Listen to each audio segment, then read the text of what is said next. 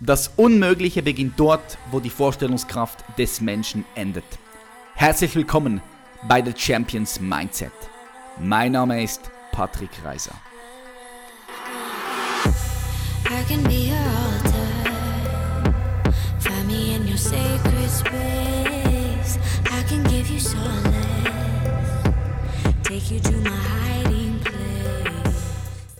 Ich bin mega pumped auf den heutigen Interviewgast, denn nicht viele kriegen ein Interview mit ihm und wir hatten die Möglichkeit, ihn in seinem Büro in Berlin zu treffen.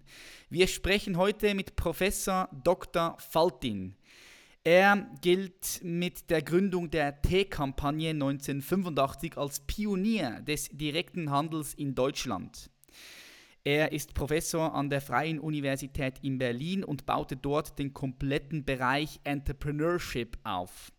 Er lebt in Berlin und in Chiang Mai, wo er dort Gastprofessor ist und hat extrem viele Unternehmen schon gegründet. Wie viele werden wir erfahren hier in dieser Folge. Zudem ist ihm wichtig, dass Entrepreneurship heute allgemein zugänglich ist. Das heißt, er wird auch in diesem Bereich sehr viel Mehrwert raushauen. Professor Dr. Faltin gewann sogar 2009 den Deutschen Gründungspreis und 2010 den Bundesverdienstorden vom Bundespräsidenten für Pionier des Entrepreneurship-Gedankens in Deutschland. Seine Bücher waren alle ein Bestseller. Wir begrüßen ganz, ganz herzlich Professor Dr. Faltin. Besten Dank, dass ich hier sein darf. Sie haben ein wunderschönes Büro hier in Berlin. Sie sind noch nicht allzu lange hier, habe ich jetzt gerade vorher gehört. Naja, ich bin normalerweise in Asien, in Nordthailand an der Universität und da haben wir viel mit Alibaba und solchen Sachen zu tun. Okay, jetzt mal so frech hineingefragt, wie lange sind Sie schon als Unternehmen tätig? Als ich Hochschullehrer wurde, dachte ich, wenn ich Entrepreneurship lehre, also wie man ein Unternehmen gründet, dann muss man selber auch eines gründen. Mhm. Wenn ich Fußball trainiere, dann kann ich auch nicht sagen, aber ich weiß, wie man es trainiert, aber ich spiele selber nicht. das ist so, ja? Na klar, also man, wird, äh, man, kann nicht äh, über Unternehmensgründung sprechen, mit den ganzen Sachen, die dazu gehören, die schlaflosen Nächte, das Balancieren, das Aushalten von Stress und so, das ist ja nicht nur Buchhaltung und Rechnungswesen. Das ist korrekt. Ähm, also von den, von den Jahren her, wie viele Jahre kann man, dass, dass, die, dass die Leute sich das ein bisschen besser vorstellen können, wie viele Jahre sind sie schon im Game? Also ich ja, musste sagen 40 Jahre. 40 ja, Jahre? Ja, 40 wow. Jahre. Vor 32 Jahren habe ich das erste Unternehmen gegründet. Das hatte schon den Vorlauf, also das Thema Entrepreneurship, was ja bedeutet, was Neues ausdenken und damit gründen, das begleitet mich so ungefähr seit 40 Jahren. Also eine Menge Erfahrung hier in diesem Raum. Wie viele Unternehmen haben Sie dann bis jetzt schon gegründet oder sind Sie zumindest beteiligt an Unternehmensgründungen gewesen? Ungefähr ein Dutzend. Wenn Leute fragen, wie viele Kinder haben Sie, dann mhm. sage ich ungefähr zwölf.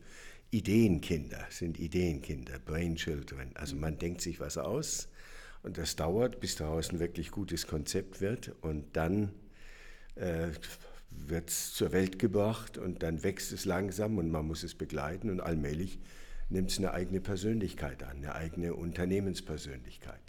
Das ist das Ziel jedes Unternehmens, genau, dass irgendwann der Gründer dann mal sagen kann, okay, jetzt mache ich einen Step zurück und das Ganze funktioniert eigentlich ohne, ohne den Captain an Bord, ja. Kann man so sagen. Also das Bild mit den Kindern äh, wähle ich absichtlich.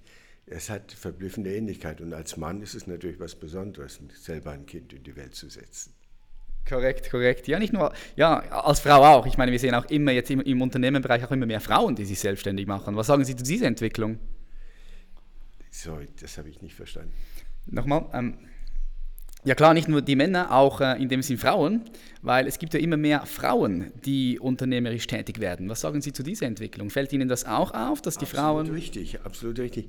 Ich glaube, dass Frauen auch einen besseren Zugang haben. Also normalerweise in einem Konzern ist es ja so, man schickt Leute raus, oft Studenten, die befragen dann Hausfrauen und dann geht das, die Befragung macht, hat schon einen Haufen Fehler in sich oder Fehlerquellen. Mhm. Und dann geht es zu irgendeinem Abteilungsleiter und dann geht es äh, zum Vorstand und dann wird das hin und her gelegt. da ist von dem, was die Hausfrauen bewegt, äh, nicht mehr viel drin. Und deswegen sind die Entscheidungen auch oft am Markt vorbei. Ja, korrekt. Also ich finde es extrem wichtig heutzutage, dass man ein gutes Verhältnis hat von Mann und Frau, weil es in meinen Augen auch beide Energien gibt, braucht. Es braucht beide Energien. Das ist überhaupt kein Thema. Dass es in Silicon Valley vor allem Männern sind, liegt, dass die, liegt daran, dass die Kultur dort so eher so eine Macho-Kultur ist. Also du musst ganz fest an dich glauben, wenn du durchhältst, dann äh, schaffst du das irgendwie und Widerstände sind eine Herausforderung. Also so dieses etwas mehr Panzerartige. Äh, Trump ist ja ein gutes Beispiel dafür. Ja, absolut. Heutzutage werden Unternehmen ja, ein bisschen so gefeiert wie Rockstars mit Gary Vaynerchuk, Elon Musk und Zuckerberg, halt all den ganz großen Unternehmen, die auch bei den, bei den Big Players mit dabei sind. Was sagen Sie zu dieser Kultur? Fällt Ihnen das auch auf? Also das ist einerseits positiv, dass das Thema mehr äh, Anerkennung findet, mehr Zustimmung findet, mehr in den Medien präsent ist. Das ist viel besser wie früher. Als ich anfing, war ich ein krasser Außenseiter und Spinner. Mhm. Da ging man in Deutschland zur Deutschen Bank oder zu Siemens oder zu McKinsey, aber man gründete nicht ein eigenes Unternehmen. Galt das völlig schräg. Heute ist das äh, auf dem Radar der Studenten, das ist wunderbar. Und ich wünschte mir, es gäbe so eine Entwicklung wie massenhaft Entrepreneurship, also ein Entrepreneurship für viele statt Entrepreneurship für wenige, wie es im Moment ist.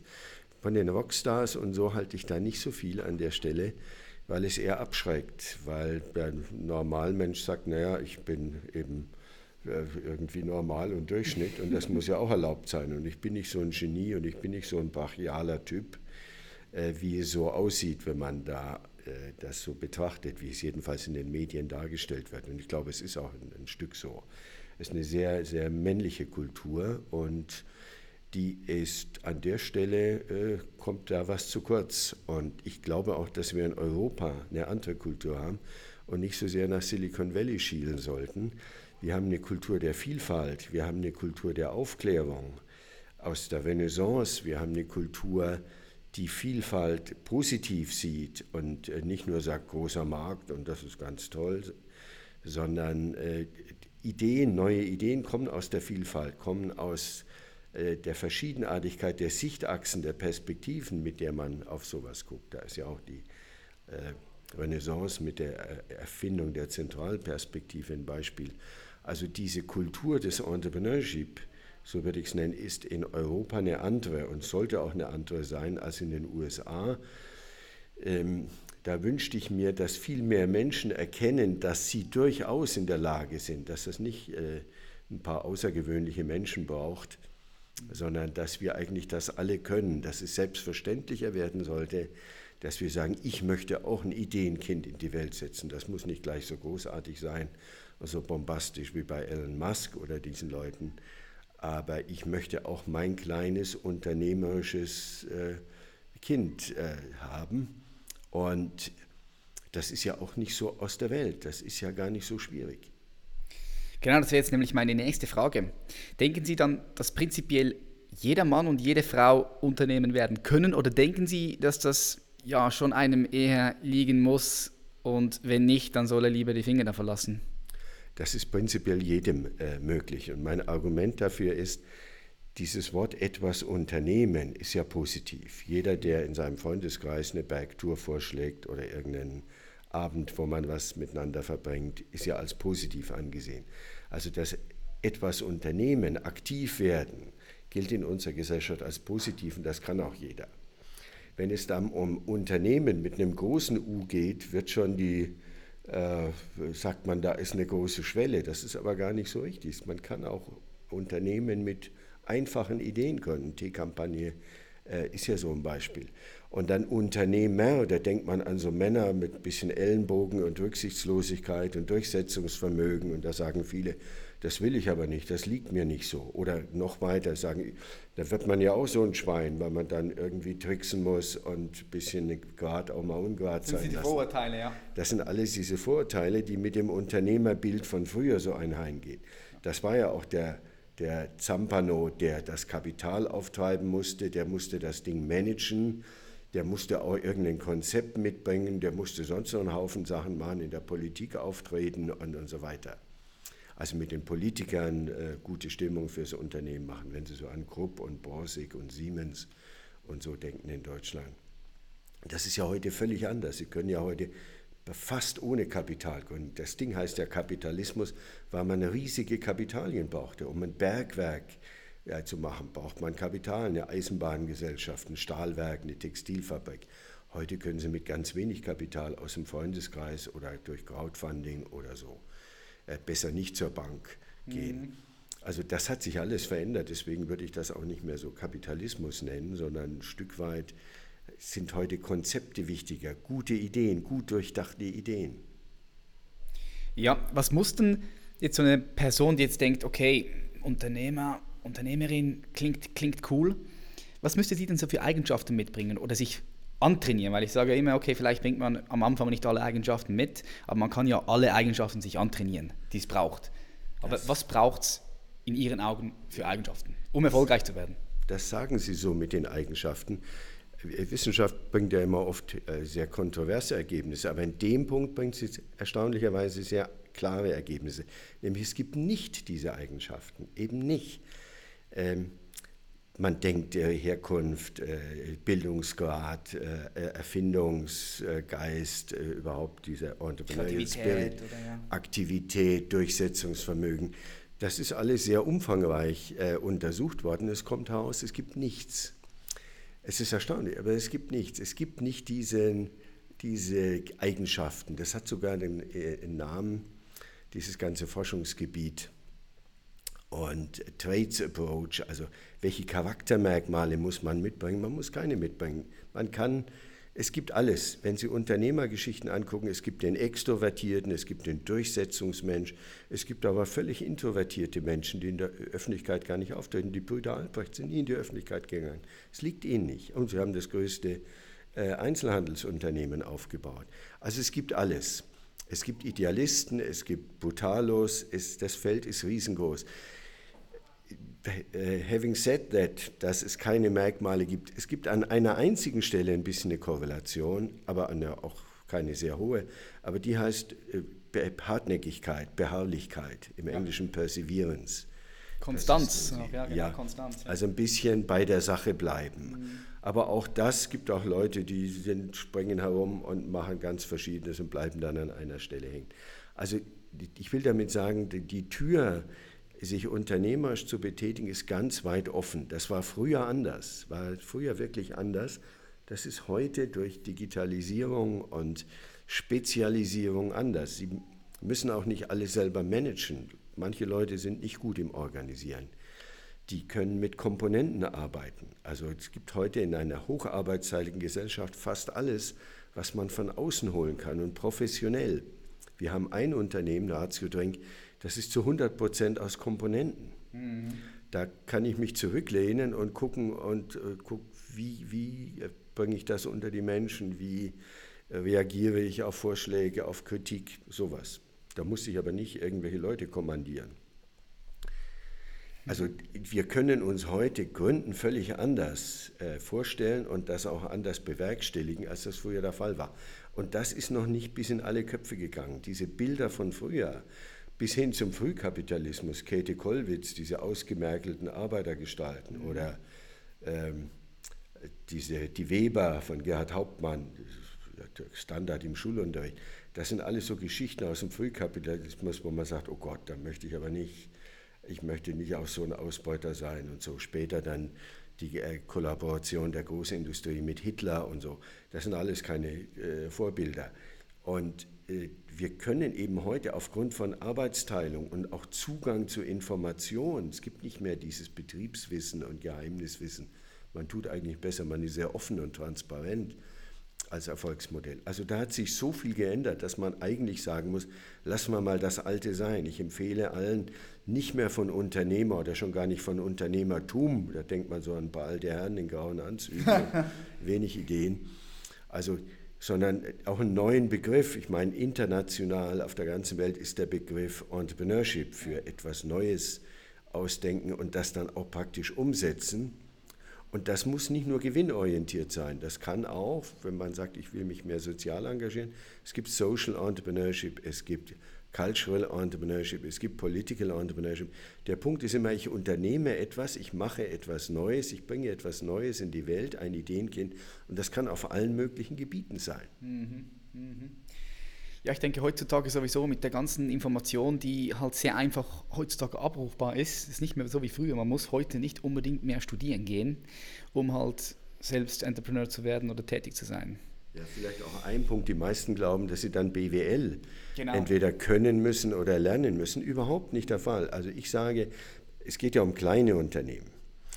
Ähm, eine äh, alleinerziehende Frau mit zwei Kindern ist in der Regel eine viel bessere Organisatorin als viele dieser Masters of Business Administration. Die BWL, das muss man auch sehen, ist ja in der Geschichte entstanden bei, durch das Wachstum der Großunternehmen, der Konzerne. Die können sie nicht mehr organisieren, wenn sie als Meister durch die Halle gehen und irgendwie so ein paar Daumenregeln haben. Mhm. Da brauchen sie Management Science, da brauchen sie BWL. Aber beim Gründen mit drei Leuten, fünf Leuten oder meinetwegen auch 15 Leuten, da brauchen Sie nicht BWL, da brauchen Sie keine mathematischen Modelle, sondern da brauchen Sie ein bisschen Auffassungsgabe und äh, wenn Sie ein schlechter Organisator sind, ich war zum Beispiel ein schlechter Organisator. Ja, haben Sie das kompensiert? Ja, ja dann müssen Sie jemanden holen, der genau. ein bisschen besser organisiert. Sehen Sie mal, der Ingvar Kamprad, äh, der Gründer von IKEA, Ikea, ja. ja, der hat von sich gesagt in einem Interview, ich bin ein katastrophaler Organisator. Jetzt stellen Sie sich das mal vor, IKEA ist ein riesen Möbelhaus, ich glaube das größte in der Welt, hervorragend organisiert, aber offenbar nicht von ihm, sondern von jemand, da hat er sich jemand geholt, der das gut kann oder für Leute und da braucht man dann auch Management Science mhm. bei so einem großen Laden. Also gucken, eine Gründung ist was anderes als ein großes Unternehmen. Sie brauchen keine BWL, Sie brauchen auch kein Buchhaltung und Rechnungswesen, da brauchen Sie halt jemanden, der das kann. Das kann am Anfang ein pensionierter Buchhalter sein, aber holen Sie sich jemanden, der es kann, nicht Stümper und Anfänger oder Familienmitglieder, die sich da einarbeiten. Arbeiten Sie von Anfang an professionell, dann können Sie ruhig schlafen. Jemand Professionelles weiß auch, dass er im Zweifel dafür haftet. Also Sie sind eine ganze Menge los, wenn Sie mit professionellen Komponenten arbeiten und können sich auf das konzentrieren, was wichtig ist. Wie kann ich das Kind äh, am Leben erhalten? Wie kann ich es wachsen lassen? Wie kann ich auf widrige Umstände reagieren? Sie müssen den Horizont im Auge haben. Was bewegt sich da? Welche neuen technologischen Entwicklungen? Mhm. Welche Konkurrenten? Und nicht das Alltagsgeschäft. Das Alltagsgeschäft, wenn Sie kein guter Organisator sind, wenn Ihnen das keinen Spaß macht, geben Sie es ab an jemanden, der das kann. Man kann heute durchaus ein Unternehmen leiten, ohne dass man im Alltagsgeschäft ist. Ich würde sogar sagen, das ist eine Bedingung. Am Unternehmen arbeiten statt im Unternehmen. Das hat sich inzwischen bis in die BWL herumgesprochen. Ja, sonst sieht man das Unternehmen blind, oder? Früher galt das als man völlig zu, verrückt. Ja, ja. Absentee Ownership galt als das Schlimmste überhaupt, was mhm. man machen kann. Nein, den Horizont im Auge haben, die wichtigen Fragen im Auge haben und dieses Alltagsgeschäft, was ja ein Stück Organisation ist, Routinen, damit die Fehlerquote geringer wird, äh, kontrollieren, anregen, motivieren. Wenn man das nicht kann oder es einem keinen Spaß macht, abgeben an jemanden, der das kann. Also immer das, was man selber nicht will oder nicht kann, abgeben. Und sehen Sie mal, beim Entrepreneurship ist die ganz große Lebenschance, äh, die, dass Sie sich auf das beschränken, was Sie gerne machen und was Sie dann wahrscheinlich gut können, wenn Sie es gerne machen. Und das, ist ein, das geht ja zurück auf einen Satz von Konfuzius. Und der hat vor 2500 Jahren gesagt, wenn du das machst, was du gerne tust, brauchst du dein Leben lang nicht zu arbeiten. Das ist ein Wahnsinnssatz. Wenn du das tust, was du gerne tust. So. Und beim Entrepreneurship kann man das. Sie können das, was sie nicht gerne tun oder nicht gut können, delegieren, abgeben und sie müssen das koordinieren. Und das ist gar nicht so schwer. Wenn Sie mit professionellen Leuten arbeiten, ist das Koordinieren und Delegieren nicht schwer. Wenn Sie mit Stümpern arbeiten, schafft Delegation ein Chaos. Und die meisten sagen eben, ich kann mir das nicht leisten, ich habe nicht so viel Geld, ich kann mir professionelle Komponenten nicht leisten, also hole ich mir so Leute, die nicht so teuer sind. Dann wird Delegation Chaos. Mhm. Ich sage immer, wenn Ihnen Professionalität zu teuer ist, probieren Sie es doch mal mit Unprofessionalität. Und dann wissen wir, das wird noch viel teurer. ja, mittelfristig, langfristig sicher, definitiv, ja. Ähm, ich sehe das, seh das genauso wie Sie. Also eine, eine meiner Philosophie ist halt die, dass man sich eher auf seine Stärken fokussieren sollte und die Schwächen nicht mal unbedingt groß dort, dort schleifen soll und die verbessern soll, sondern man kann die abgeben. Fokus auf die Stärken und dort wirklich richtig stark werden und dann für die Dinge, die man nicht kann, halt wirklich andere Leute mit ins Boot holen. Ja, das Problem ist, dass fast alle äh, Bücher über Gründen sagen, du musst deine Hausaufgaben erstmal machen. Buchhaltung, Rechnungswesen, Bilanz, Steuerrecht, mhm. Vertragsrecht, Arbeitsrecht, das deutsche Arbeitsrecht. Und du musst wissen, wie man die Mitarbeiter motiviert, du musst mit Banken verhandeln können, du musst mit, äh, ja, also eine, ein riesiges Gebiet von Fragen, die alle relativ, äh, Themen, die alle relativ trocken sind, die relativ schwierig aufbereitet sind. Also wenn ich an Rechnungswesen denke und, und alle diese Klingt Sachen. langweilig, ja. Klingt langweilig, ist es irgendwo auch. Und da hilft nur abgeben. Also Kopfschlägkapital, das Buch, das ich geschrieben habe, sagt eben von Anfang an, äh, geh dorthin, wo etwas deine eigene Befindlichkeit auch trifft. Go for a cause, also überleg dir, was du, was für ein Kind du ins Leben setzen willst. Mhm, klar. Und nicht so sehr Buchhaltung und Bilanz, das muss man abgeben. Also Kopfschlägkapital heißt von sich selber ausgehen, von seinen eigenen Wünschen, von dem, was man gerne tut, dem, was man gerne der Gesellschaft schenken würde, mit dem, wo man etwas bewegen will oder auch, wenn man will, nur Geld verdienen will. Völlig okay. Also dieses von sich ausgehen und nicht sofort vom Markt ausgehen. Der Markt ist natürlich wichtig, aber zunächst mal muss ich gucken, was will ich denn? Nicht sagen, was gibt es denn noch nicht. Es gibt fast alles. Also wenn man so in, äh, in Zeitschriften guckt, hat man das Gefühl, es gibt eigentlich alles. Und dann hat man wieder das Gefühl, die ganz wichtigen Sachen gibt es überhaupt nicht. Äh, wie komme ich zu guten Beziehungen? Zu meinem Partner, zu meinen Eltern, zu meinen Kindern, zu meinen Freunden. Was kann man da tun, damit man das äh, auch anderen hilft zu machen? Denken Sie an Dale Carnegie. Dieses Buch ist ja ein Bestseller seit ja. Generationen und der hat nichts anderes gemacht, als ein paar einfache Tipps zu geben, wie man sich äh, zumindest nicht unbeliebt macht. Also etwas gründen heißt von sich ausgehen und da, äh, ja, das ist, das ist etwas, was äh, noch nicht so richtig sich durchgesetzt hat. Deswegen dieses Kopfschlägkapital war ein Wutbuch, zu sagen, ich habe es anders erlebt. Äh, hört doch mal auf, immer die Leute in diese BWL zu hetzen, sondern sagt, Gründen geht ganz anders und die BWL holen wir uns als Komponente. Cool. Im Grunde genommen ist ja BWL auch nichts anderes als sparsam mit Mitteln umgehen. Das tut immer so geheimnisvoll, oder diese BWL versucht halt, sich als Wissenschaft da äh, zu behaupten an der Universität, war ja immer die Frage, ist das denn eigentlich eine Wissenschaft oder ist das mehr so eine Betriebslehre? Ja. Und von daher kommt auch ein bisschen, dass die oft komplizierter daherkommt, als in Wirklichkeit ist. Im Grunde genommen heißt es sparsam mit Mitteln umgehen und das kann man. Und solange man eine kleine Firma hat, äh, äh, überschaut man das auch. Und so ab 15, 20, 25 Leuten tut man gut daran, sich dann jemanden zu holen, der vielleicht auch Organisation ein Stück weit gelernt hat. Mhm. Ja, ich habe die beiden Bücher hier vor mir. Das Kopf schlägt Kapital. Sie meinten, dass das ein bisschen einfacher ist als äh, das neueste Buch, das Sie haben, das 2015, glaube ich, ähm, auf den Markt ging. Das heißt, wir sind das Kapital, erkenne den Entrepreneur in dir. Aufbruch in eine intelligentere Ökonomie. Ein interessanter Titel. Äh, intelligentere Ökonomie, wie meinen Sie das? Wie verstehen Sie das? Ich finde, dass vieles, was uns so draußen geboten wird als Ökonomie, nicht sehr zukunftsweisend ist. Also ich nehme mal so ein Beispiel Nespresso. äh, fantastische Ästhetik, wenn Sie in so einen Laden gehen. Der Kaffee fünfmal so teuer als normal.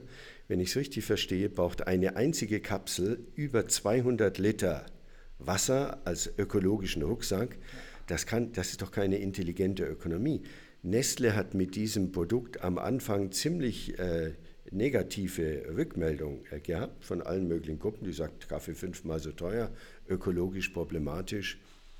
Und dann haben sie tief in die Werbekiste gegriffen und haben den. Weil sie auch die Mittel haben. Ja, äh, sich da eingekauft. Ich, bin dem ich fand den Clooney immer einen sympathischen Mann. Ich finde das schade, dass er sich für sowas hergibt. Wir haben hier auch bei unserem Summit eine kleine Demonstration gemacht. Mr. Clooney, please stop uh, promote Nespresso. Also ich, ich finde das so ein Beispiel, solche Produkte sind nicht gut. Die werden von Ökonomen zum Teil hoch gelobt, klar, ist toll. Mhm. Wenn man ein einfaches Produkt wie ja. Kaffee fünfmal so teuer kaufen kann, Gratulation. Mhm. Aber meine Ökonomie ist das nicht. Ich, ich habe noch eine, ein traditionelles, wenn Sie so wollen, Verständnis von Ökonomie. Gute Produkte herstellen, also gute Qualität und so preiswert wie möglich. Ich bin ein Anhänger des Mikrogründer. Duttweiler. Duttweiler, Gottlieb ja. Duttweiler. Ich fand das toll. Ich habe meine ersten Semester in der Schweiz, in St. Gallen studiert.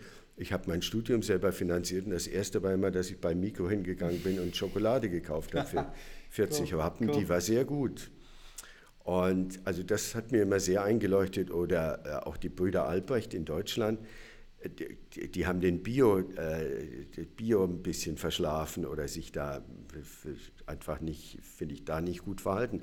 Aber was sie äh, insgesamt, also zumindest in vielen Produkten, leisten sie ein hervorragendes Produkt zu einem äh, sehr äh, ak akzeptablen und guten Preis. Und wir hätten in Deutschland deutlich höhere Lebensmittelpreise, so ähnlich wie im Rest Europa, wenn wir nicht hier in Deutschland die Albrecht-Brüder gehabt hätten. Mhm. Also für mich heißt Ökonomie sparsamer Umgang mit Mitteln und, und gutes Produkt und preiswert. Und nicht die Produkte teuer machen, weil man einen schönen Schnickschnack drumherum macht und ästhetisch da so eine emotional und ästhetisch die Produkte aufwertet, um sie dann viel teurer zu verkaufen. Ja, ich denke, wenn wir so den ökonomischen oder ökologischen Fußtritt anschauen, das, das ist extrem wichtig. Wir leben momentan in einer Zeit, wo wir extrem Acht geben müssen auf unsere Umwelt. Wir haben Probleme und wir werden auch in Zukunft massive Probleme haben, wenn nicht ein Umdenken stattfindet. Wie sehen Sie das Thema? Ich denke, als Individuum selbst, als, als Mensch, bist ja du verantwortlich für all das, was du, was du machst, was du konsumierst. Ich sage immer, du wählst jeden Tag mit dem Geld, was du, was, was du, was du, was du ausgibst. Ja, wenn du jetzt zum Beispiel in den Aldi gehst und du kaufst 200 Gramm Rindsfilet, ja, dann wählst du halt für, für diese Industrie, ähm, die am Ende, am Ende des Tages verantwortlich sein kann, ich sage nicht, dass es überall so ist, ähm, für, für das Tierleid, verantwortlich aber auch ist für den CO2-Ausstoß, für, für all die, die Zusammenhänge, die halt da sind mit dieser, mit dieser Landwirtschaft. Ich sehe aber auch die Firmen, vor allem die Firmen, weil die auch viel größeren Hebel haben, dass die dort Verantwortung übernehmen müssen in Zukunft. Das ist ja schön und gut, wenn man an die Vernunft appelliert und sagt, ökologisch kann das ja so nicht weitergehen. Äh, und wir verbrauchen die Ressourcen äh, um ein Mehrfaches. Wir drehen ja unseren Planeten ab, fast, oder kann man so sagen? Also wie sehen Sie das? Ja, das Problem ist, man muss Alternativen schaffen. Und da sind wir wieder beim Firmengründen. Es reicht nicht zwischen Procter und Gamble und äh, äh, Henkel oder äh, Unilever zu wählen. Die haben alle die gleichen Waschmittel. Mhm. Ich bin an einem äh, Unternehmen beteiligt und habe das unterstützt, dass es gegründet wurde. Da sagen wir, das sind einfach schlechte Waschmittel. Man muss Waschmittel nach dem Härtegrad herstellen und sagen, es gibt Waschmittel für weiches Wasser und für mittleres Wasser und für hartes Wasser. Wenn man nur ein einziges Waschmittel macht und den Härtegrad nicht berücksichtigt, haben Sie entweder zu viel Enthärter im Waschmittel das geht dann, ohne dass gebraucht wird, in den Abguss und richtet Schaden an. Oder sie haben zu viel Tenside, also waschaktive Substanzen, die ins Abwasser gehen, ohne dass sie gebraucht werden. Das folgt ist, sie bezahlen diese Rohstoffe und mhm. die gehen ungenutzt weg und richten dann noch Schaden an. Also doch absurd. Warum macht die Industrie nicht drei äh, Waschmittel zu dem Härtegrad passend? Na, weil es billiger ist, Economies of Scale, Klar. nur ein Waschmittel ja. zu machen. Und die Kunden akzeptieren das. Also man braucht Alternativen. Deswegen haben wir die Firma Waschkampagne gegründet, die genau drei Waschmittel nach Härtegrad herstellt. Es ist preiswerter, sie brauchen weniger Waschmittel. Und das geht. Es, man muss kein großes Genie sein. Man muss hartnäckig sein, sagen, wir wollen das machen. Und dann muss man die einzelnen Schritte der Reihe nach gehen. Und das geht. Und natürlich müssen Sie nicht eine eigene Waschmittelfabrik bauen, sondern Sie müssen einen Hersteller finden, der nach Ihren Vorgaben dann diese drei Waschmittel herstellt. Und dann spricht sich das aber auch herum. Und dann sagen die eigentlich vernünftig. Oder äh, Thema, das haben wir dann gefunden, als wir über Waschmittel recherchiert haben. Die frische Wäsche riecht mhm. und die Hausfrauen sind gewohnt, dass frische Wäsche einen gewissen Geruch hat. Und in der Tat kommen da äh, Geruchs, also kommen da Parfums, werden dazugegeben. Also das ist, das ist doch verrückt. Wonach soll denn frische Wäsche riechen? Die ist ja frisch gewaschen. Also ex definitione ja, ja, ist es ja so, dass alles, was da Geruch drin hätte sein sollen, dann weggewaschen ist. Also dass sie frisch riecht, ist, dass man gewohnt ist, dass man da ein Parfum kriegt. Und das ist nicht irgendein Naturstoff, das ist eine harte Chemie, das ist ein Konzentrat, damit so nach dem Waschen noch ein bisschen was drin bleibt in der Wäsche. Völlig unnötig, schafft Allergien, schafft eine Reihe von Problemen, ist ein völlig unnötiger Stoff. Da haben wir gesagt, oh, ich habe gesagt, weglassen. Mhm. Da war ich der Einzige. Mhm. Da musste ich mich erst durchsetzen. Auch gegenüber der Firma, die sagte, wenn Sie das weglassen, kauft kein Mensch Ihr Waschmittel. Im Gegenteil. genau der USB. Stimmt, ja. ist ja Wahnsinn. Das habe ich noch nie darüber nachgedacht, wonach sollen das riechen. Stimmt ja, da hat man künstlich was zugesetzt. Und wieder eine Chemie, die wir überhaupt nicht brauchen. Und die natürlich auch wieder zum Teil im Abguss landet und ein bisschen was bleibt ja nur in der Wäsche. Also das sind lauter so Sachen, wo ich sage, verdammt nochmal, diese Ökonomie brauchen wir nicht. Und ich, ich habe früher mehr an Konzerne geglaubt als heute. Mir geht so allmählich okay. das Vertrauen in deren Intelligenz und äh, Zukunftssicht äh, und Zukunftsverantwortung verloren. Ich glaube, wir müssen selber Alternativen schaffen. Und deswegen müssen wir mehr Unternehmen gründen mit sinnvollen Produkten und das Go for Across und eben diese ökologische äh, äh, Sache äh, auch zu einem Thema machen. Mhm. Das muss selbstverständlich bei einer Idee auch dabei sein. Wie wirkt sie sich denn ökologisch aus? Und wir können besser sein als die Großen. Das ist gar nicht so schwierig. Das haben wir beim Tee gezeigt, mit der Teekampagne, mit der Waschkampagne. Das kann man bei Ratio Drink zeigen, dass wir preiswerter sind als sogar Aldi oder Lidl, wenn man sich einen Fruchtsaft herstellen will. Leitungswasser nehmen statt Flaschenwasser und sich das Konzentrat kaufen statt den Fruchtsaft kaufen, weil der Fruchtsaft ist auch nichts anderes als Konzentrat mit Wasser gemischt. Mhm. Leitungswasser hat einen äh, Faktor 300 ökologisch, also der ökologische Rucksack, Faktor 300 besser als Flaschenwasser. Diese PET-Flaschen mit Abfüllen, Transportieren, der Abfall ja. und so weiter. Also es gibt ganz viele Bereiche, wo wir besser gründen können. Wir können intelligenter gründen als die Großen und das brauchen wir. Wir brauchen Alternativen. Es nützt nichts, wenn man sagt, ich stimme mit dem Geldschein ab, wenn die Alternative zwischen Unilever und Procter Gamble ist. Ja. Wir brauchen Alternativen mit anderen Produkten und einem anderen äh, Verständnis von Gründern und einem jüngeren Verständnis und auch äh, anderen Menschen, also mehr ein, ein Wertesystem, das mehr ist als nur Gewinnmaximierung und blind für alle die Probleme, die damit produziert werden. Mhm. Ich denke, so mein Bewusstsein ist, ist, dass das eigentlich immer mehr und mehr kommt. Zumindest in dem Kreis, wo ich verkehre. Die Leute schauen mehr, okay, was ist das für ein Produkt, von wem kommt das? Kommt das von Nestle, kommt das von Anliver? Und dann kaufen sie es vielleicht lieber nicht und kaufen etwas anderes. Also ich denke, das Bewusstsein von den Menschen, von den Konsumenten ist schon am Wachsen auch. Ja, hoffentlich. Wir sind ja in einer Art Schlacht zwischen äh, Manipulation mhm. und Aufklärung. Und leider Gottes gibt es eben auch eine Reihe von Techniken und da arbeitet ein Teil der Wissenschaftler diesen Unternehmen unmittelbar in die Hände. Wenn ich an Neuromarketing denke, wenn ich dann denke, Abbruchkante der Qualität, also da arbeiten Wissenschaftler dran, wie, kann ich das, wie lange kann ich das Produkt verschlechtern, indem ich so einfache Stoffe reintue bevor es der Kunde merkt. Also Wasser und Wein. Wenn ja. Sie ein paar Tropfen Wasser rein tun, merkt das kein Mensch. Aber irgendwann von einer bestimmten Menge ab denkt man, der Wein, irgendwas ist da nicht so toll. Mhm. Und diese, also die Qualität in unserer Wahrnehmung nimmt nicht linear ab, sondern äh, also da ist so, es geht erst eine Weile, wo man es nicht merkt und dann bricht es ab. Das nennt man die Abbruchkante der Qualität. Und da wird dann geforscht, wo ist diese Abbruchkante genau? Und dann lässt man eine Sicherheitsspanne und legt das so fest. Und das ist eine Art von Denke, die ist zwar gewinnmaximierend, ja, aber, aber das nicht. Und man kann natürlich auch manipulieren. Also es gibt diesen berühmten Weintest, bleiben wir beim Wein, äh, äh, eine Testgruppe kriegt drei verschiedene Wein, Weine, einen äh, preiswerten, einen normalpreisigen und einen hochpreisigen. Also der, drei verschiedene Weinqualitäten. Mhm. Und sie sollen testen und nicht nur so ihre Meinung, sondern es wird auch im Gehirn gemessen, quasi wie die Körperreaktion auf den Wein ist. Und es kommt heraus, was man erwarten kann. Der billige Wein schmeckt weniger gut, der mittlere Wein schmeckt besser und der hochpreisige Wein schmeckt am besten. Okay. Der Punkt bei dem Weintest ist, es ist dreimal genau der gleiche Wein. Nein.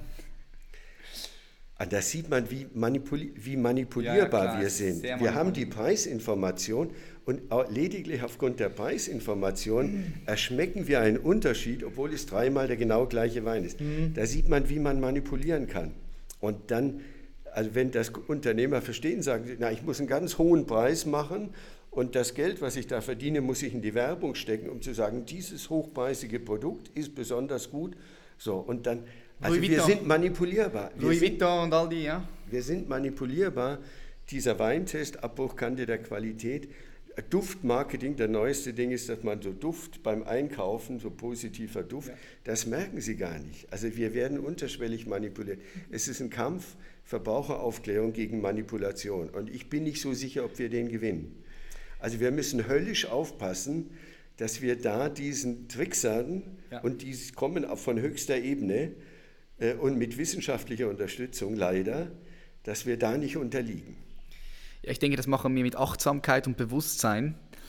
Es ist lustig, dass, dass Sie das jetzt angesprochen haben mit, mit der Qualität und, und mit dem Preis. Also wenn Sie jetzt schauen, auch zum Beispiel, zum Beispiel Louis Vuitton, typisches Beispiel, oder auch Philippe Plein. Ich meine, das sind Kleider, Luxuskleiderfirmen, aber der Stoff, wenn Sie den anhaben, und wir machen auch Kleider, das ist am Ende des Tages ist einfach der gleiche Stoff, aber es wird einfach irgendwie ein Shirt für Emotional 300, auch, 350, ja. Ja, ja. 350, 400, 500 Euro ein Shirt, oder?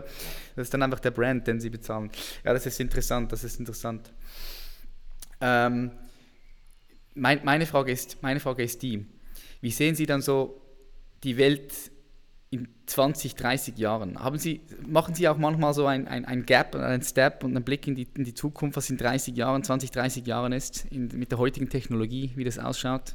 Also wenn wir nicht aufpassen und diesen, dieser Manipulation, das geht ja über Internet und Digitalisierung wahrscheinlich noch stärker in diese Richtung, plus Überwachung, wenn wir nicht aufpassen, unterliegen wir. Dieser Kampf Aufklärung gegen also sozusagen die Dummheit oder Manipulation sah lange so aus, als würde der gewonnen. Über Bildungssystem, über höheren Bildungsgrad, über Warenvergleich, Stiftung Warentest und so weiter. Also ich war lange optimistisch, dass es zwar dauert, aber klar, das ist ja in der Linie von äh, vor 400 Jahren bis heute, die, die Bildung nimmt zu und, und die Dummheit, mal verkürzt gesagt, nimmt ein bisschen ab. Aber also die Unwissenheit äh, die, und, und die, äh, die, die, äh, die, die Aberglaube und, und die, die Vorurteile. So. Ich bin mir nicht mehr so sicher. Also seit ich so über Verbrauchermanipulation mehr gelesen habe und gucke, mit, welchen, mit welcher Raffinesse und mit welcher eben wissenschaftlicher Unterstützung und wissenschaftlicher Präzision da gearbeitet wird, da kommt einem schon äh, das Grausen. Und ich finde, äh, also ich bin nicht mehr so sicher. Es kann auch sein, dass wir in eine Welt geraten der, äh, der, der sanften Verbraucherverdummung und dass wir so Rädchen sind, diesen Konzernen das Geld zuzuspielen. Und wir glauben, wir sind aufgeklärt, aber unterliegen dann in der Strecke doch äh, diesen Techniken oder jedenfalls viele Menschen. Das finde ich schade. Also deswegen äh, Kopfschlägkapital. Wir müssen mit unseren Überzeugungen gegen diese Großen antreten. Und wir haben die Chance, verdammt nochmal. Wir haben die Chance, es macht auch Spaß. Es ist eine Lust, das zu machen. Also ich kann nur sagen, wenn man da mal äh, angefangen hat, dann äh, macht man weiter. Und wenn Sie fragen, wenn Sie mich fragen würden, welche Therapie, welche, äh, welche Methode der Persönlichkeitsentwicklung ist denn heute eine besonders erfolgreiche, dann würde ich sagen, gründen Sie ein Unternehmen als äh, Persönlichkeitsentwicklung. Sie werden gefordert, Sie lernen unglaublich dazu, Sie sind ganz anders, Sie leben viel intensiver. Und wenn ich die Gründer angucke in meinem Umfeld, dann ist es tatsächlich so, ich sage, die sehen auch besser aus. Und zwar lange bevor der Erfolg eintritt, einfach weil sie aktiver werden. Die Hautfarbe, die werden lebendiger, die werden natürlich auch sozial kompetenter. Sie treten besser in Erscheinung, sie treten besser auf, sie bringen sich besser ins Spiel und das drückt sich auch in der Haltung, im Gesicht, in der ganzen äh, Persönlichkeits, äh, Persönlichkeit aus. Mhm. Und da finde ich, das ist ein starkes Element. Also es, wir haben Gott sei Dank auch Punkte, wo man sagen kann, dieses Unternehmensgründung ist eine richtig gute Sache. Und natürlich hat es auch, wenn man es richtig anpackt, diesen ökonomischen Erfolg. Mhm. Der, äh, einer der Auf, Aufklärungsleute aus der Gründerzeit der USA, Benjamin Franklin, sagt, ein leerer Sack kann nicht aufrecht stehen. Ich kann nicht kritisieren und die Welt äh, aus der Distanz, wenn ich nicht selber auch ökonomisch unabhängig bin. Ja. Ich brauche ökonomische Unabhängigkeit. Wenn wir für die Konzerne arbeiten, dann kann man natürlich, also nicht gleich wes Boot, ich esse das Lied, ich singe, aber ich bin natürlich gebremst. Oder wenn ich eine Tagung veranstalte und mir von den Unternehmen das Geld dafür hole, dann bin ich natürlich gebremst. Also wir brauchen Unabhängigkeit. Wir müssen selber eine Ökonomie aufbauen, die nicht dieser Manipulation folgt und die uns ein Stück weit in die Lage versetzt, als David gegen Goliath, das ist David gegen Goliath, anzutreten. Aber der David hat gewonnen in der Geschichte und aus gutem Grund. Und wir haben auch das Zeug zu gewinnen und wir haben an ein paar Stellen auch schon gewonnen. Mhm. Was sagen Sie dann jetzt zu den ganz großen Playern wie Apple, Facebook, Google, die eine, extrem, eine extreme Kraft haben, eine extreme Power? Vor allem, das kommt, die kommen ja alle von Amerika. Wie sehen Sie dann die Entwicklung hier in Europa, in der Schweiz, in Deutschland, Österreich, mit der ganzen Digitalisierung, mit der künstlichen Intelligenz, die kommt? Wo sehen Sie da unsere Rolle? Also es sieht im Moment so aus, als würden die so den Durchmarsch machen und als würden die quasi so die Welt regieren, sag ich mal. Sieht so aus, ja. Sieht so aus. Mit den Chinesen noch. glauben das auch, ja, ja, dort auch. Ähm, ich bin mir da nicht so sicher. Ich bin einfach zu lange schon dabei. Als ja. ich anfing zu studieren, hieß es United States Steel, die haben so die Weltherrschaft, die sind Stahl auf der ganzen Welt. Ja, so. stimmt, stimmt. Dann später hieß es United Food, also United Food, die besticht die Regierung, putscht, wenn die Demokraten da ankommen und kauft da ganze Ländereien auf und die beherrschen den äh, Früchtehandel und dehnen sich immer mehr aus. Und United Food so als das Monster, was alles andere so. Und dann irgendwann war das weg und United States Steel ging ja hart an Konkurs vorbei. Und dann kam IBM, da hieß es IBM, das ist so die. Und dann kam Microsoft. Und von Microsoft, sie sind heute nicht mehr so in der allerersten Linie. Warum? Weil sie mit der Größe dann doch der Versuchung unterlagen, so dieses Macht und Machtmissbrauch. Und Microsoft war das ja so ein bisschen, dieser Versuch zu monopolisieren und die Konkurrenten da zu behindern. Also was ich merke ist, die Sympathie äh, für Silicon Valley nimmt deutlich ab. Das ist in der Geschichte schon immer das erste Anzeichen gewesen, dass es kippt. Also lange bevor Microsoft so allmählich nicht mehr so schnell wuchs, nahm die Sympathie ab. Der war ja am Anfang extrem sympathisch, der Gründer, solange er klein war. Und dann nimmt das ab. Und ich würde mal prophezeien, dass wir in zehn Jahren nicht mehr von diesen Fünfen sprechen, weil sie entweder politisch an die Leine gelegt werden. Selbst der britische liberale Economist, also eigentlich Traditionsblatt, schlägt vor, man soll Google zerschlagen. Das fand ich erstaunlich. Also, dass ein liberales Blatt sagt, die werden zu groß, die werden so einflussreich, das ist äh, undemokratisch, das äh, ist innovationsfeindlich, obwohl die ja scheinbar vor Innovation nur so sprühen. Es ist innovationsfeindlich, wenn das alles in einer Hand liegt. Also, also, also die Sympathie nimmt schon deutlich ab. Die kippt im Moment gerade, auch bei Facebook. Also ich und bei Elon Musk, das ist nur so ein Macho-Typ, so allererster Sorte. Ich bin nicht sicher. Ich würde mal sagen, in zehn Jahren haben die eine geringere Bedeutung relativ zu anderen Firmen, nimmt, wird ihre Bedeutung abnehmen und nicht zunehmen. Herr Falten, das ist top, dass Sie das sagen. Sie sind einer der, der wenigen, der das wirklich so sagt.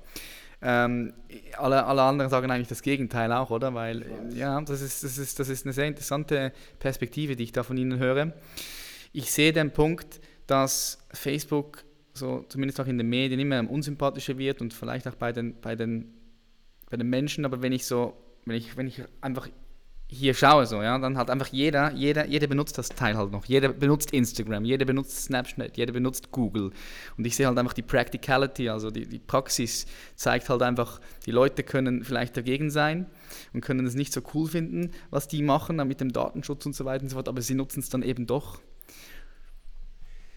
Ja, aber es gibt möglicherweise andere Produkte, es gibt andere Verfahren. Es ist mhm. nicht gesagt, Blockchain dass wir in zehn Jahren noch mit dem Handy herumlaufen. Mhm. Vielleicht laufen wir mit dem Knopf im Ohr herum und jemand erfindet was völlig anderes. Also da bin ich mir nicht so sicher. Die Sympathie, also in meiner Liste von, äh, von United States Steel bis heute, die Sympathie ist ein wichtiger Faktor und die Sympathie ist bei den Kleinen. Und die Großen verhalten sich typischerweise auch immer in einer Art, die, die sie unsympathisch macht. Und auch in der Geschichte ist Macht und Machtmissbrauch und die Arroganz der Macht, Galbraith, dieses berühmte Buch, das ist immer nah beieinander. Und offenbar verfallen diese neuere Generation von Gründern doch auch in diese Richtung. Äh, die beiden Google-Gründer waren vor zehn Jahren sympathischer als heute der Uber-Gründer war, jetzt ist er Gott sei Dank weg, äh, jemand sagte, in einem Sympathiewettbewerb zwischen einer Landmine und diesem Uber-Gründer würde die Landmine gewinnen. ähm, äh, so erobert man nicht die Welt. Das kann man, glaube ich, äh, schon sagen. Sympathie ist ein wichtiger Faktor. Ja. Und äh, ohne Sympathie wird es teuer. Da muss man den Clooney einkaufen und solche Leute. ja, ja. Er wird teuer und äh, vielleicht, äh, ich weiß nicht, ob Nespresso in zehn Jahren noch der Erfolg ist, der es heute ist. Also ich denke, es bleibt mega spannend, wenn man das alles so von außen betrachtet oder auch mittendrin ist. Jetzt hätte ich noch eine persönliche Frage an Sie.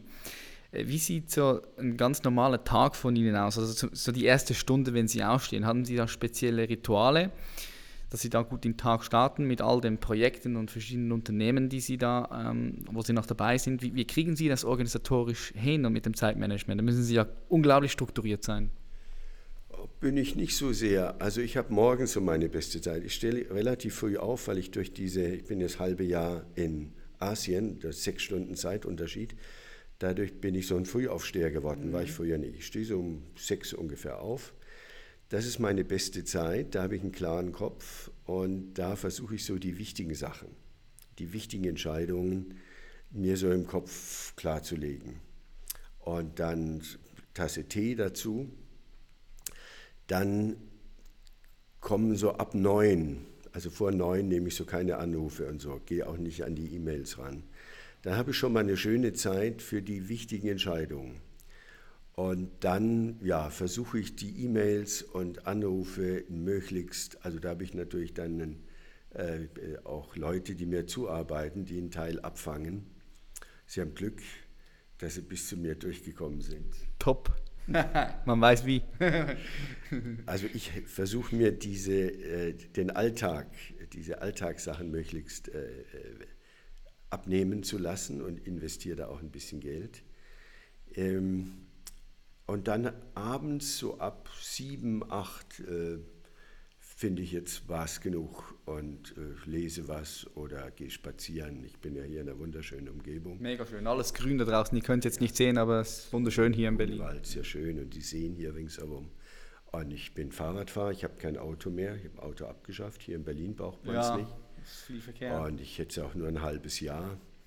Also das leuchtet mir sehr ein, dass man also diese Statusgüter gewinnen in der jungen Generation weniger als früher. Das wird Daimler-Benz und BMW noch schwer zu spüren bekommen. Ich habe eine Reihe von Freunden und Bekannten, die kein Auto mehr haben. Das mhm. ja schon, hätte man sich vor zehn Jahren noch nicht vorstellen können. Ja, ich bin umgestiegen auf Elektro. Ja. Also da tut sich eine Menge und ähm, ich finde, ja, ich arbeite weniger als früher, aber ich habe mehr Arbeitsanfall. Man wird ja auch ein bisschen routinierter. Ähm, ich habe ein Diktiergerät bzw. diktiere direkt in den Laptop rein. Also ich, ja, ich finde, es ist gar nicht so schlimm. Normalerweise sind die Leute überfordert, wenn sie ein Unternehmen leiten und ich habe ja zwölf und bin nebenbei Hochschullehrer und mache noch eine Menge anderer Sachen. Das geht und das, äh, ein wichtiger Punkt ist eben Delegieren, aber an professionelle Komponenten. Das, ja. das ist ja eigentlich die, in dem Kopfschläg Kapitalenbuch die wichtigste Aussage ist das mit den Komponenten. Und die zweitwichtigste ist äh, wirklich am Konzept arbeiten. Sich nicht irritieren lassen von der äh, BWL, auch nicht nach Kapital schielen, sondern so lange am Problem tüfteln, bis man eine Lösung hat, wo man wenig Kapital braucht, das heißt ja auch immer Abhängigkeit von den Kapitalgebern, wenig Kapital braucht, trotzdem gut durchstarten kann und eben ein Konzept hat, das deutlich besser ist, Betonung auf deutlich besser ist, als das, was schon im Markt ist. Und das ist eine harte Arbeit, auf etwas zu kommen, wie beim Tee, das war ja meine eigene Gründung, dann die erste, zu sagen, wie muss ich das anfangen, dass ich gegenüber den vielen Teehändlern und Großhändlern und Importeuren und so weiter da nicht nur bestehen kann, sondern auch Erfolg habe. Und da habe ich eben sehr lange getüftelt. Und mhm. das Ergebnis, nur eine Sorte Tee, aber dafür die beste, Darjeeling First Flush, aber nur eine Sorte, damit ich Einkaufsmengen habe, so groß, dass ich am Zwischenhandel vorbeigehen kann. Nur eine Sorte Tee, da haben sich die Leute schon totgelacht. Eine Sorte Tee, wo doch gerade Tee so bekannt dafür ist, dass man so viele Sorten und unterschiedliche äh, Aromen hat. Und dann Großpackung, also eine Sorte und die auch noch in Großpackung, weil das Verpackungsmaterial teuer ist. Und Tee in Kleinpackung war. Ich war früher Kaffeetrinker und da hat man eine 500 Gramm Tüte in der Hand als Standard. Genau. Und Kaffee hält nicht lange. Wenn Sie die Tüte aufmachen, drei Monate, nicht mehr viel davon, Aroma. Tee hält drei Jahre. Tee ist da viel robuster, gibt Aroma nicht so schnell ab. Also wenn Kaffee in 500 Gramm, dann Tee mindestens in 1 Kilogramm. Also nur eine Sorte Tee und die in ein Kilogramm packen, sagten alle idiotisch. Kann sich nur ein deutscher Professor ausdenken. Mhm. Es war ein Riesenerfolg aus mhm. dem Stand, weil es deutlich preiswerter war, weil wir von Anfang an Fair Trade machten, weil wir von Anfang an Rückstandsanalysen machten im Tee war damals eine Menge drin, von DDT angefangen, über alle möglichen, bis zu 20 Chemiestoffe. Mhm. Das war einer der ersten Lebensmittelskandale, so 1984, ja, bevor stimmt. wir anfingen. Da haben wir gesagt, das muss nicht sein, wir wollen Tee in dem Später dann äh, Übergang zu Biotee. Also man kann das machen, aber man muss eine Weile tüfteln. Dieses Konzept der Teekampagne, nur eine Sorte Tee und Großbahn, sieht so einfach aus, aber das ist das Ergebnis einer ganz langen überlege und immer wieder drehen, wie kann ich das machen, damit ich auch deutlich preiswerter bin. Mhm. Tee ist zehnmal so teuer als am Tor der Plantage. Muss das sein? Es muss überhaupt nicht sein. Aber man muss das dann wirklich durchdenken. Tee folgte noch praktisch der britischen Tradition von Teehandel. Und das ist heute nicht mehr zeitgemäß und das kann man ändern. Also am Konzept tüfteln, so lange, bis es deutlich besser ist und dann nicht aufgeben und nicht mit irgendeiner halbguten Idee gründen. Mhm. Konzept und Komponenten. Das ist eigentlich der, der Miraculix, das ist der Zaubertrank. Gutes Konzept und dann mit Komponenten. Dann macht es auch Spaß, sonst sind Sie ein kleiner Selbstständiger, völlig überarbeitet, der wenig verdient und der alle Nachteile hat gegenüber den Großen. Die ja. müssen da schon nicht kleiner Selbstständiger werden, sondern Entrepreneur werden. Mhm. Innovativer Entrepreneur, das ist der Unterschied. Super Mehrwert hier. Jetzt habe ich noch drei letzte Fragen. Und zwar eine Frage wäre, was ist in Ihren Augen die beste Investition, die Sie gemacht haben, die aber unter 100 Euro ist? Oh, also ich. Kommt Ihnen da was in den Sinn? Ja, ich habe als Schüler schon angefangen, an der Börse zu investieren mit 14. Und wenn man lang genug dabei ist und die Anfangsfehler alle äh, so allmählich abbaut, dann kann man da über lange Strecken und das sagt ja auch die, die Wissenschaft, wenn sie sich damit beschäftigt, wenn sie lange genug dabei sind, 15 Jahre, dann können sie eigentlich nicht mehr falsch liegen. Aber die Unternehmen angucken, Warren Buffett, ich war ein Anhänger von Warren Buffett lange bevor der bekannt wurde, mhm. nicht die Börsenkurse angucken, wie die rauf und runter hüpfen, sondern die Unternehmen angucken und in gute Unternehmen investieren, nicht in Nestle, das steigt im Kurs, aber Nestle habe ich nie investiert, obwohl mhm. es ein erfolgreicher Lebensmittelkonzern ist. Also sich Unternehmen angucken, auch von denen man was versteht, ist auch wichtig, ist die man wichtig. beurteilen kann. Ähm, und äh, dann das Unternehmen verfolgen, nicht so sehr die Aktienkurse. Und dann kann man mit äh, unter 100 Mark, 100 Euro schon eine ganze Menge machen. Und da kommen auch meine besten Investitionen her. Ja. Okay, cool. Ähm, stellen Sie sich mal vor, Sie hätten die Möglichkeit, ein Werbe Werbeplakat zu designen. Sie können dort irgendeinen Text draufklatschen oder irgendein Bild. Und dieses Werbeplakat, das ist einfach überall. Es ist am Times Square, es ist in Tokio, es ist hier in Berlin. Also es sehen sehr, sehr viele Menschen. Was wäre Ihre Botschaft dort für die Menschen, die dieses Plakat sehen? Wenn Sie diese Möglichkeit hätten, das zu designen und dort Ihre Nachricht zu hinterlassen. Versuch dein Potenzial zu entfalten. Jeder von uns ist einzigartig. Jeder von uns hat Stärken und Schwächen. Schule nimmt das überhaupt nicht auf, sondern Schule hat die Schulfächer und dann muss man da irgendwie versuchen, gut zu sein oder einigermaßen durchzukommen. Ich war ein schlechter Schüler, weil ich einfach andere Interessen hatte. Mhm. Also Gott sei Dank sind wir aus der Schule raus. Äh, versuchen, versuche herauszufinden, was liegt dir da gibt es auch gute Untersuchungen drüber. Also erkenne das Potenzial in dir. Und das, dazu gehört Ruhe und dazu gehört ein bisschen Distanz zu sich selber und sich zu beobachten. Also man hat nur ein Leben und mach was draus. Und das heißt, die, das eigene Potenzial zu verstehen. Jeder hat andere Neigungen, hat andere Talente, hat seine Stärken woanders. Und da, da wir jeder einzigartig sind, gibt es auch keine Patentrezepte, das herauszufinden, sondern wach sein, an dieser Stelle suchen. Das ist das, die erste Quelle, wo es lang geht. Also suchen, wer bin ich? Übrigens, die, die westliche Bildungstradition hat ja angefangen in Griechenland mit dieser berühmten Inschrift auf dem Tempel von Delphi, erkenne dich selbst. Mhm. Das heute kommt überhaupt nicht vor, es kommt im Bildungskanon überhaupt nicht vor. Erkenne dich selbst, also finde heraus, wer du bist, wo du herkommst, was dir liegt, was dir leicht fällt. Und sag nicht erst, wenn ich mich selber prügeln muss, dann ist das was wert, sondern was, was einem leicht fällt, wo man Talent hat. Es kann das Zeichnen sein, es kann die Mathematik sein, es kann soziale Kompetenz sein irgendwo. Also finde das raus, erkenne dich selbst, werte der du bist, das stand dort, erkenne dich selbst, werte der du bist und sei, also tu es, mach es, setze es um. Das ist Bildung für mich und nicht diese Fächerkanon und dann versuchen, überall diese ganzen Fächer, also von sich selbst ausgehen und nicht von Employability, mhm. sondern sel also selber seine eigenen Stärken finden und die dann umsetzen in einer eigenen Gründung. Und wie gesagt, das muss nicht ein Unternehmen sein, das kann alles Mögliche sein. Aber was Eigenständiges, Eigenes machen. Wow, mega, mega nice. Die letzte Frage. Was denken Sie, Herr Professor Falti, was braucht die Menschheit als, als Spezies im 21. Jahrhundert am meisten? Wir brauchen Alternativen. Das, was im Moment passiert, führt uns gegen die, äh, gegen die Wand, also mit Sicherheit. Wenn wir alle diese Trends, alle die Megatrends sagen, es läuft in die falsche Richtung.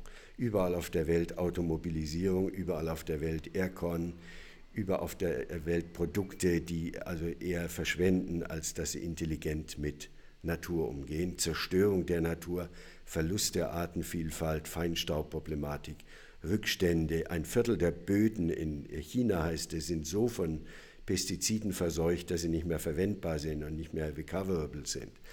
Also wir laufen in die falsche Richtung und das immer schneller. Mhm. Und das kann nicht die Lösung sein. Immer schneller, aber in die falsche Richtung. Mhm. Wir brauchen Leute, die Alternativen schaffen.